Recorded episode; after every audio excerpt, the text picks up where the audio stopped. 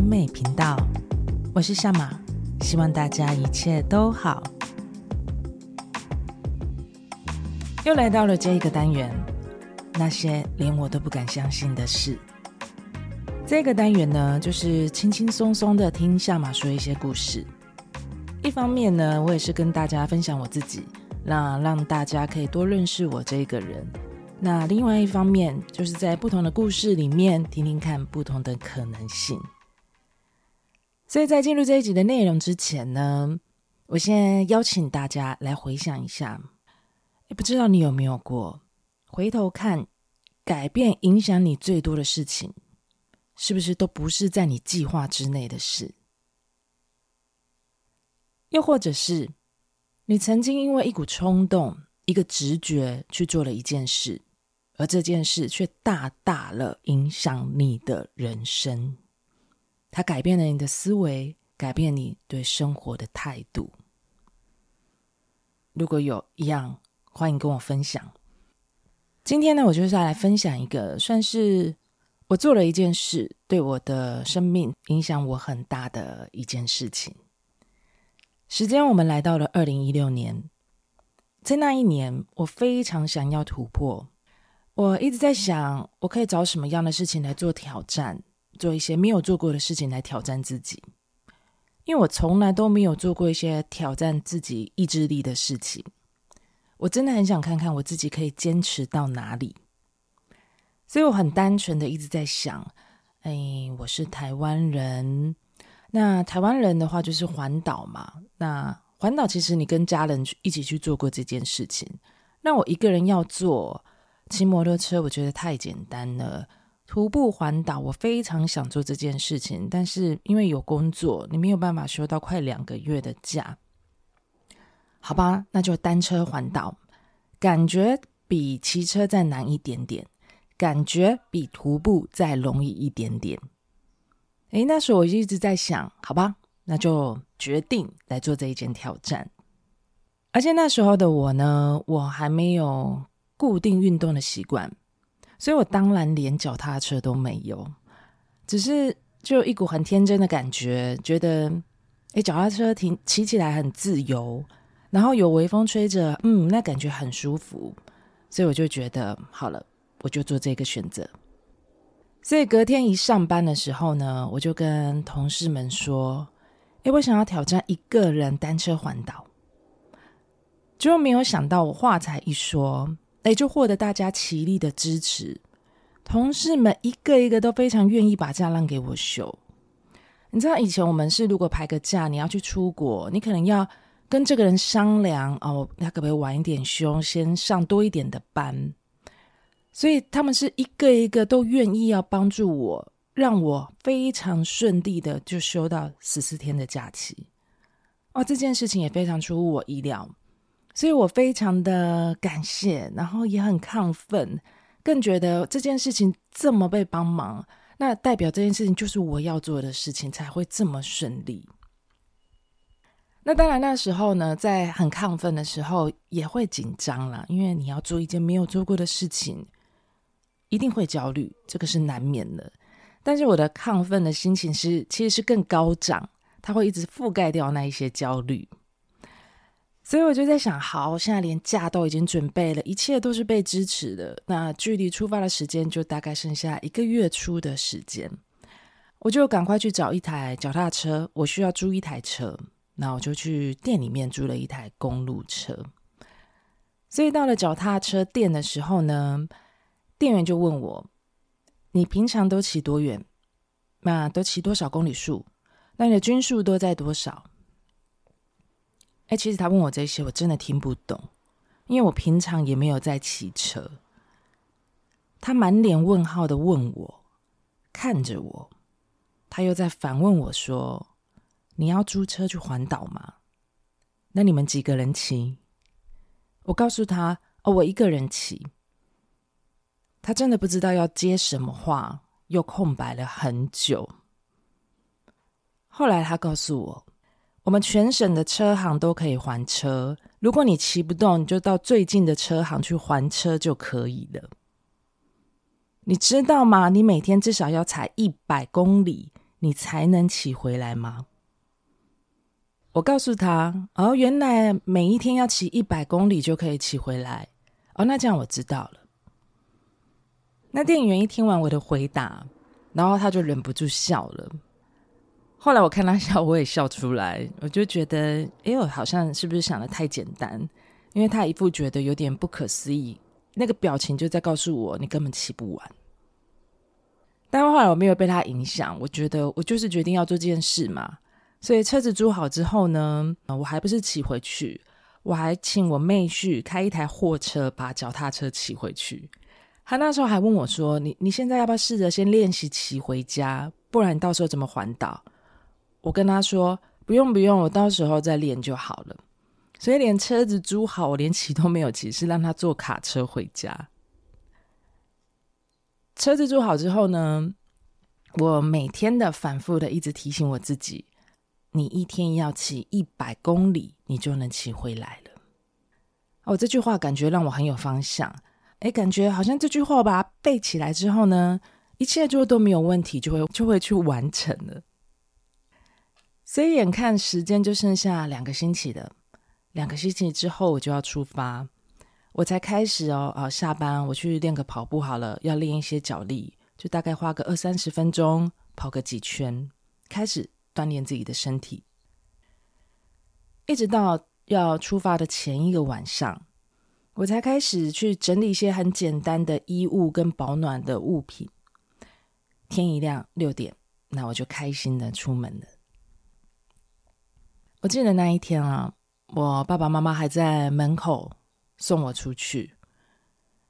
我告诉我爸爸哦，我跟朋友一起约，我们会会合，要一起去做单车环岛的挑战。但是其实只有我妈妈知道，我是一个人自己骑车出去。我妈妈是一个非常没有安全感的人，她是有很多黑暗的小剧场的那一种妈妈。他那时候一听到我要自己一个人挑战单车环岛，他听到快疯掉了。他觉得太危险了。如果我不小心有任何状况，身边没有人可以帮忙，你怎么求救？但是我就一直告诉他，我真的很想看看我自己的意志力可以做到哪。我真的很想要改变，我很想要突破过去的自己，所以我一定要试，我必须要试，我才能改变。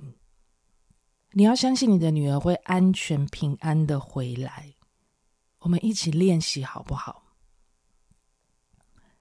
其实她真的很担心我的安全哦，但是我真的觉得很感动的是，她为了支持她的孩子，所以她最后选择在担心、焦虑、害怕里面，一起跟着我去练习相信。这真的是让我觉得很感动的一件事情。在这一件事情什么都还没有开始的时候，我觉得这这个就是妈妈跟着我一起想要去练习这件事，这已经是我一个非常大的获得。对我来说，成长就是你是害怕发抖的，但是你选择继续勇敢前进。这一件事，我现在现在我回想，我都还是觉得很有力量。就是你想要改变，这个人他也愿意跟着你试试看。改变看看，啊，这是一个我回想起来，我觉得一一股很大的支持的力量跟感动的力量。母爱真的很伟大，一个无条件的支持自己的孩子。所以当我开始上路了，哇，我开心的哼着歌，因为天气也还不错。我选择的时间是三月，没有很热的太阳啊，凉凉的，虽然会下着雨。但是我觉得蛮舒服的，我自己那时候还觉得说，哦，我选对了一件挑战的事情，反正路就是顺顺的，反正骑着骑着就会到下一个目的地啦。然而，在几个小时后，我才发现，一切真的都是我很天真的想象。我住在桃园啊，我从桃园出发，我才骑到新竹，哇，我就开始。脚痛、腿痛、全身痛，身体开始大量的产生乳酸，而且原本哦，我就已经骑不快的人，因为你平常就没有在骑车，你没有那些肌群，所以当你全身上下都开始在痛的时候，那个速度只会越来越慢。而且再加上我真的是临时才决定要挑战的，我根本都没有留意到一些基本概念的事情。哦，原来三月是台湾的梅雨季节，所以我一定会遇到非常多的下雨天。我一直在穿穿脱脱雨衣这一件事情，而且我也不知道哦，什么叫做身上要放一些补给品。原来我们一直持续在动的时候，热量会下降的非常的快，所以我们会没有体力，甚至头晕。这个我也不知道。我那时候在，我现在才回想，我知道的事情真的很少，就是这么少。我没有想太多，我没有一直去专注在那些困难上面，我只在，我只专注到我想要的结果上面，所以我才会勇敢的踏出去。如果我想的太多，分析的太多，自己觉得很聪明的，不停的规划，我可能一直到现在，我都还没有跨出去那一步去挑战自己。所以那时候的我呢，梅雨季节，当然连下雨天骑车会危险的概念也没有，没有多想嘛。因为一天要骑一百公里，我才能骑回来。那时候也单纯的想着啊，反正台湾的便利商店这么多，我到了便利商店再做补给就好。真的，我们平常在路上，你随便都可以看到便利商店，但是我根本没有想到，当我骑不动的时候，一公里就是这么远。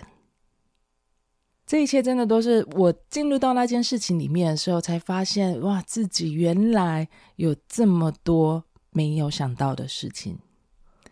但是，一样，我还是没有放弃。我只是觉得，哦，原来这些事情是要先做准备，要提前先想到的。所以我骑不快嘛，我就只能比别人再多努力一点。所以每天天一亮，我大概六点就开始起床，准备好，就开始骑。骑到了太阳下山，然后就要找入住的地方，然后准备休息。因为我要平安顺利回来，所以我也必须要照顾好自己的安全与健康。所以我就在这样的时间模式里面，十四天都过着这样的生活。但是说真的，这过程有没有想要放弃？哎，真的都有一秒闪过，就是真的啊，好平静哦，骑不下去，雨怎么那么大？我常常都在幻想，我真的好希望有一台卡车经过的时候，他看不下去，有一个女生骑车骑到这么狼狈，然后他就主动的靠近我说：“小姐，要不要载你？”就是连同我的脚踏车跟我的人都直接上车。但是十四天过去了，一台车都没有人问，所以这就是注定我必须要一步一步的去踩完这一趟的旅程，去做完这一份的挑战。所以在过程里面，每当我撑不住的时候，宇宙好像也有所安排一样。每一次我真的哦有点撑不住，又陷入了一种很低迷的状态，撞墙期又来了。总会有一些路人甲、附近的店家，或者是也在骑车的车友，就会有人来主动接近我，开始问我，跟我说话，关心着我。他们都会问，你怎么一个人骑车？骑单车这种东西，尤其是环岛，一定要找伴，这样才会是安全的。而且，如果你的车子爆胎怎么办？你有准备备胎吗？我都会告诉他们，我的车子不会爆胎，我连备胎都没有准备。他们一听到都会先愣住，大概两三秒，后来就会笑出来。他们觉得这个人很傻。怎么会有这种想法？因为你环岛那个是上千里的公里数，所以基本上十台车有九台都一定会爆。准备备胎也是基本的概念。但是我就是觉得我的车子不会爆，我不是刻意的去这么想，我就是觉得这件事情我不用担心。他们每次听完哈，这个女生连备胎都没有准备，第一件事情他们都会马上帮我检查车子。你看台湾人是不是很温暖？开始看看我的轮胎，开始帮我看我的刹车。那时候我都觉得说，哇，这些人怎么都这么好？他关心你，然后最后离开的时候，帮你全部再整理一番，并且再告诉我，记得要适当补给。等到你饿的时候才吃，就会太慢，甚至你会晕倒，因为你的体力是一直在下降的。然后有什么问题，就记得一定要求救，一定要注意安全。当每个人都在跟我讲这些关心的话，然后都在告诉我加油、注意安全、坚持下去，你这种又让我觉得说好，我又再一次燃起的力量，那个撞墙起的浓雾就松开来了。我就告诉自己，好，我可以，我要继续往前骑。就是这样子，你又得到了一点支持的力量之后，我又继续的往前冲，继续的踩，去踩。一天一百多公里，时间呢就一天一天过去。但是你知道，这整个旅程里面最让我印象深刻，其实我最终还是面临了两次崩溃边缘。第一次是情绪崩溃，那一天我印象非常深刻。那一天的目的地是要到台南的市中心。我一早起床的时候就下着非常大的大雨，呃，那是那几天以来。我是逆时钟骑，就是在西区这个方向里面天气最不好的一天，雨势非常大，像豪大雨一般的下着。但是我知道下雨天我会骑不快，但是如果我不骑，我又骑不到一天一百公里。你看我的信念值得非常深，真的很谢谢那一位店员。所以我还是就是硬着头皮哦，在。六点把自己准备好之后，就开始又上路了。你知道那种你在做这一些比较有强度的运动，身体其实是没有足够的休息时间，所以乳酸的堆积是非常高。你身我的身体每一寸轻轻的一碰，就非常的痛，是剧痛，而且再加上我其实运动的概念也没有，所以我的脚踝其实也受伤。那个在踩踏的过程，有时候还会突然间的就是抽痛。但我还是蛮能忍的，我就有，忍住它，这样继续的踩，只是速度不快而已。但我是努力型的，就把自己的时间拉长，然后去补强那一些公里数的人。所以那天雨一直下，下得非常大，大到我是一直换着雨衣，甚至到里面的衣服都还是有点微湿。我一直踩着踩着每一段路，不知道哎，我那一天。好像跟内心很深沉的自己就遇见，骑着骑着，我内心就有一股很深沉、很深沉的孤独感跟无力感。哇，那个黑暗不断的一直涌出，不断的一直涌出，突然间就一直哭了，一直哭，放声大哭。我真的是哭出声来。哇，那一天真的很脆弱，我甚至好像把所有累生累世的那一种。孤独感全部通通都释放出来，我觉得好无力哦，觉得好孤独哦。一个人在做这些撞墙的事情，是这一件事情勾勒出我内在非常孤独的黑暗面，而且非常的深沉。我不停的哭，那段路上哦，从六点开始骑，我一直到中午，我的眼泪都没有停过。我第一次看到我眼泪的潜力。哇，好厉害哦！源源不断哎，就是可以哭成这样，蛮久蛮久的，没有停，真的是没有 NG。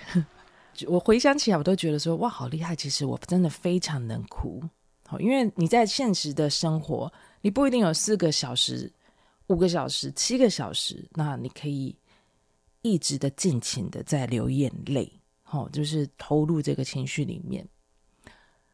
那天我就呃哇哭得真的非常久，我把自己哭得非常狼狈，鼻子跟小丑一样红，眼睛哭成一条线。嗯、呃，后来好像一两点的时候吧，眼看还有二十公里才会到达台南市区。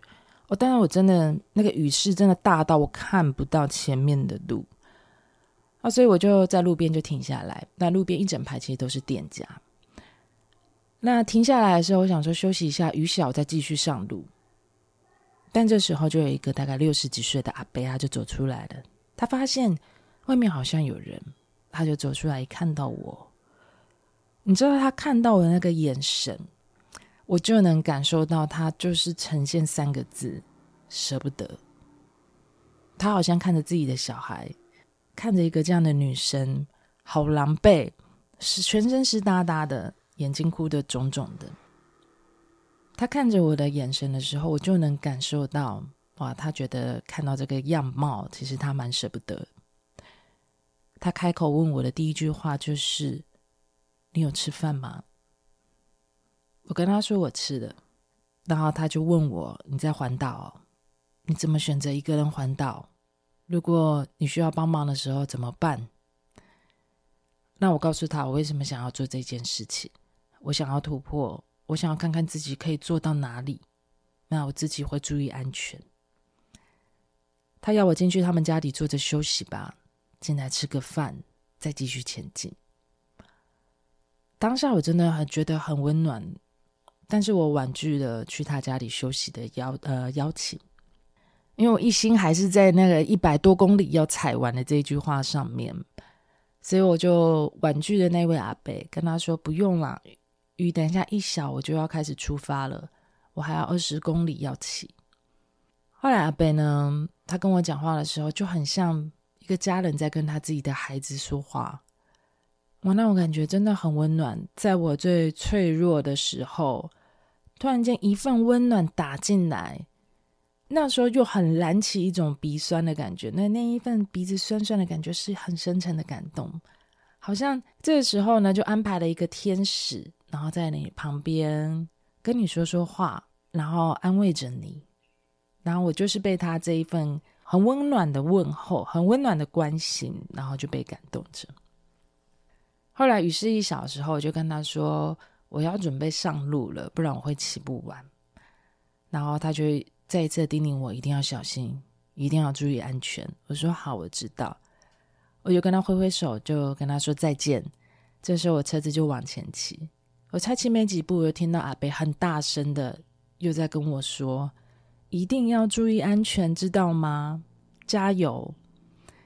哇，那时候我一起，我我又哭了，但是那一份孤独的眼泪已经全部转化成感动的眼泪，因为他，我又再一次得到力量，哇！再一次继续奋力的往前骑，完成今天的二十公里。那种陌生人的力量很大。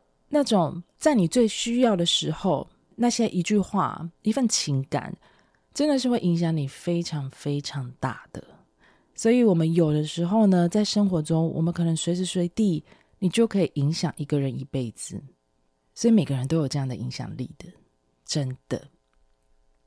那当然，在这段路上面哦，还有一件事情我也印象很深刻，就是前往台南这段路。所以我对台南的印象很多故事。很温很多温暖的故事，但其中还有一段我印象也很深刻。我远远看到一间有一间 Seven 便利商店，我心里想：哦，我要进去让我的脚休息一下。我全身真的好痛。但我一进去便利商店的时候呢，因为很狼狈嘛，眼睛哭成一条线，鼻子红红的，然后雨衣又有点破了，身上有点微湿。我进去什么东西都没有买，我只想要先坐着，让我的脚休息。那我就坐在那里一坐着。你们有过去便利商店被奉茶的经验吗？我从来也没有。但是我才一坐下来，真的没有三分钟，店员就端了一杯热茶，然后他靠近我就说：“先喝杯热茶吧。”哎，我现在在讲这一些，我都一直在起鸡皮疙瘩，因为那就。太真实的，太真实的一份情感。先喝杯热茶吧，我好感动哦！这是便利商店，这个行为跟这句话，感觉你好像你去认识的人家做客，好感动。我后来回头看着他，我很感动，跟他说谢谢你。他可能看我看起来太可怜了，太狼狈了，但是我真的很谢谢那一。那一杯很温暖、很有温度、很有感情的茶，这是我不会忘记的一杯茶，真的很特别。所以台湾真的很有温度，非常有温度。我们可能你观察到一个人，你为他做的那些小动作，其实那个都蕴藏非常多的爱跟同理心在里面。这是我很难忘的一段回忆。然后也让我从此之后就更喜欢台南，因为有太多好的画面植入在我大脑里。好，这个是第一个崩溃，这是我的情绪崩溃。好，那第二次还有一个崩溃，哦，那真的是体力崩溃，哦，真的到达了临界点。你看，一个人没有在练习，他这么勇敢的出发，傻傻笨笨的前进，终究他的身体还是会告诉他，真的不行了，没电了，身体大量的电力失衡。那体力真的匮乏是到什么时候？我从屏东要接到花东，屏东接台东那一段，呃，我骑的是南回公路。南回公路它很高陡，但是它比较快。好，这所谓的比较快，也是要经过两座山，而那座山的高度就是一零一的高度这么高，那要骑两座。其实前一晚我就超级焦虑的，因为我没有骑车骑过山路。我的腿力，我非常担心我在天黑之前下不了山，那我要睡哪里？我连帐篷都没有带，所以我的信念更坚定，一定要踩完，一定要踩完，天黑之前我一定要下来，不然我就要睡到山上了，睡到可能要去找有人让我住的地方，硬着头皮去问。好，所以当我开始一看到南回公路这路段的时候，哇！我是在我真的停在原地，先做好心理建设。我想说，我可以的，我可以，我可以，然后再开始冲上去。讲是冲哦，其实你知道那个时速连二十公里都不到，因为几乎就是一直一直上坡，一直上坡，然后到最后它是持续好几公里陡上，就是只有只持续的爬坡，完全没有什么喘息的地方。我真的，我现在回头想，我都不知道那段路我是怎么骑完的。我在上坡路段，我真的没有脚力骑上去，我直接下来用牵的，都比我直接用踩的还快。我就像一只老鼠，它一直在那个圈圈里面一直转，我怎么踩，差不多都在原地，没有前进多少。后来索性我就直接下来用牵的，因为我骑也骑不快，所以整段路我就是。牵一牵，又骑几步，然后坐在原地休息补给，因为骑不动。然后发疯的一直乱叫，因为我必须要释放，然后再牵一段路，然后再踩几步。哇，但真的是速度撞墙，我超级崩溃的，非常崩溃，我真的没有办法骑，完全没有体力。然后那时候又想说，哦，完蛋了！我心里就想着，啊、好希望有一台卡车经过，然后就问我，小姐要不要载你一程？然后把我的脚踏车跟人通通一起载走。南回路段是非常多大卡车的，一样也没有人问，我就是还是只能硬着头皮把它骑完。但是因为南回公路啊，南回公路，我好像一直讲错。南外公路呢，又非常多的重机啊、车子啊、大型车，哦，又非常多人一直跟你说加油、加油、坚持下去啊、你好棒哦！这种东西一进来，你又被鼓励了哦，就开始就上去踩。其实我踩的时速都没有超过十公里，骑不动就是骑不动，然后又开始走没几步，牵几步又继续踩。哎，就这样子哎。很苦，硬着头皮，不停的撞，不停的撞，我终于骑到了最高点。哇！那时候骑到最高点的时候，我心想说：终于，终于，我骑到了最高点。哦，那时候三点，两三点的时候，其实我真的很担心我下不了山。然后当骑到最高点那边有一间便利商店，我从来没有吃过这么好吃的便利商店的东西，因为我真的快饿死了。所有的补给我很早就吃完，因为。体力大消耗，我没有骑过山路，我不知道山路这么痛苦。当你没有底子，哇，那两座山真的很硬，很痛苦。当我吃完了那一些食物，为身体补充好热量跟能量的时候，接下来我所面对就是轻松的下坡。你知道那个一零一的高度，你开始沿着那个山路往下骑的时候，哇，我就觉得所有的痛苦好像都值得了。下坡路段是因为我刚才付出了这么多，我才能去轻松的享受这一段路的微风。瞬间我就忘记我刚才是我整个上午是怎么多痛苦的完成这件事情。当骑到了山底下的时候，那个一绕过去，我的左手边是山，右手边是太平洋。我一看到蔚蓝色的太平洋，我眼泪就整个飙出来，瞬间飙出来，太感动了。就是这么美的美景，我是这么辛苦才看到它。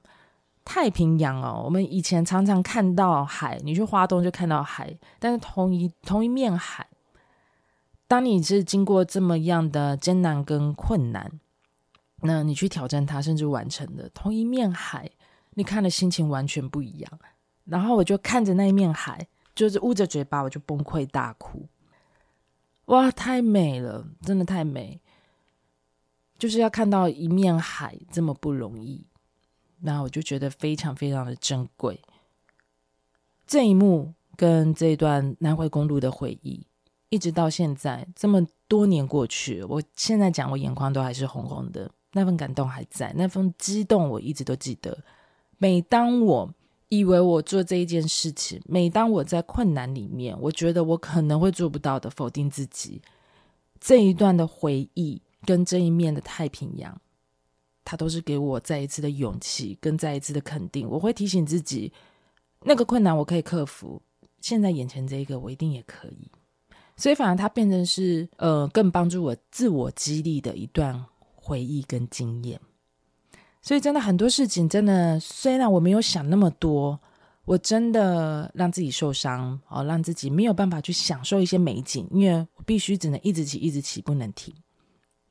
但是回头看，真的会有非常多的养分去滋养自己，甚至在未来我的生命里面。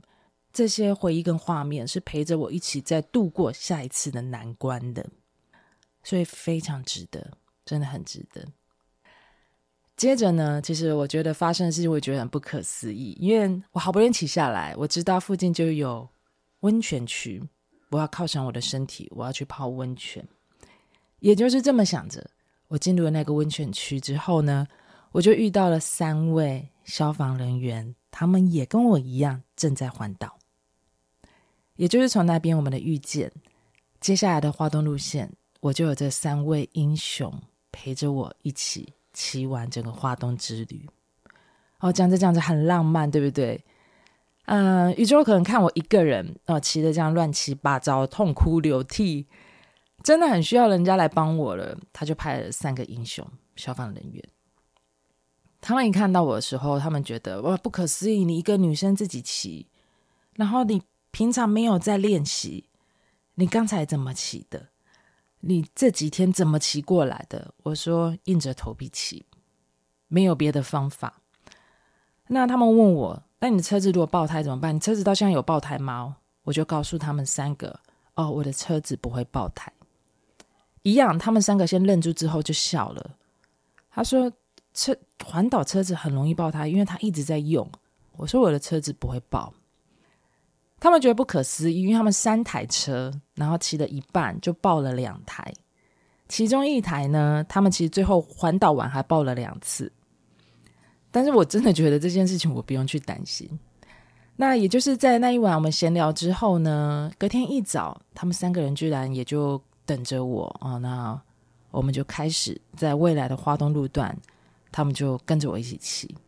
我觉得这是一种好像救人工作的使命。你知道了这一个女生在骑，他们觉得能做一些帮助是帮助吧，这好像是他们的工作的使命。但是其实他们跟着我骑，我很不好意思，我速度很慢。那消防人员平常都是有体能训练的啊，他们三台车就一直停下来要等我，他们永远在我前面，然后都会在休息区在等我。那眼看就是我一直去耽误人家时间。那最后我也跟他们说，没关系，我是我可以一个人骑。那可是你们一直等我，我真的会拖累你们的时间。他们就说没有关系啦，互相照应比较安全。你看，这就是做英雄般的工作人员，他们就是有一个照顾者的使命。所以也就是这样，我们每一天晚上，我们都会开会，他们都会帮我开一个会议。而那个会议是什么呢？他们已经知道我的脚程大概是多少，一天紧绷可以骑多少里程数，而且花东路段美景很漂亮，对不对？但是都是山路。上上下下其实是很颠簸的，所有的美景你必须都是有这些付出才能享受。那他们就会帮我评估，哦，这个工这一段路的话，我会上不去，我可能骑不完，到不到哪里。那以我的体能骑哪一条，那会比较可以。然后他们就会帮我分析之后，我们再一起骑我体能比较可以负荷的路段。真的很美好，我遇见他们。如果没有遇见他们，我觉得我会完成，但是我十四天我做不完，因为花东的路段不是一个随便一个肉脚，就是你是一个骂咖都没有去练习的人，是可以很顺利的在这么短的时间完成的。那个是要有底子、有脚程、有脚力的人。所以我真的觉得傻人有傻福，真的不要想太多。当我们被这一颗锁住的大脑给锁住、绑定之后，我们很聪明的去分类跟分析，但是也会让我们一直原地不动。我们会没有办法再扩展出去。当我如果想的很多，我根本不会去付出行动。这件事情或许在三五年后我都不会开始。但是我真的很感谢，我没有想太多的去做一件事情。因为我才可以遇见这么多美好的人，收集到这么样很有温度的故事，跟这么美好的遇见，所以我一直都很谢谢自己没有想太多而做出的每一件决定，而每一次不在我计划内的事情，都为我的生命多很多影响的改变。所以越简单越好。简单会带动更多美好事物串联在一起，这也是我做这件事情最大的心得。好，所以呢，我们现在一起回来来检视一下信念。你看，当我一直说我的车子不会爆，沿路这句话，我被非常多人就是不小心的笑的笑了我。当然不是嬉笑，他们只觉得说这个人有点傻的好笑。这段话很多人笑我，但是我的车子正在绕一圈回来。我真的都没有爆，但是说真的，环岛里面十台车有九台车是会爆的，因为它过度使用。但是你看，我从来没有想到我的车会爆，我的车真的没有爆。再来，一天要踩一百多公里，这是我的信念。我只有一直去想，我要怎么做到这个结果，我没有去想我会在什么困难里，所以我看见了我要的改变，我突破了自己，我突破了那一份。曾经陷入在恐惧黑暗里面的自己，我跟我自己的黑暗面去独处，我突破，所以我看见我要的改变。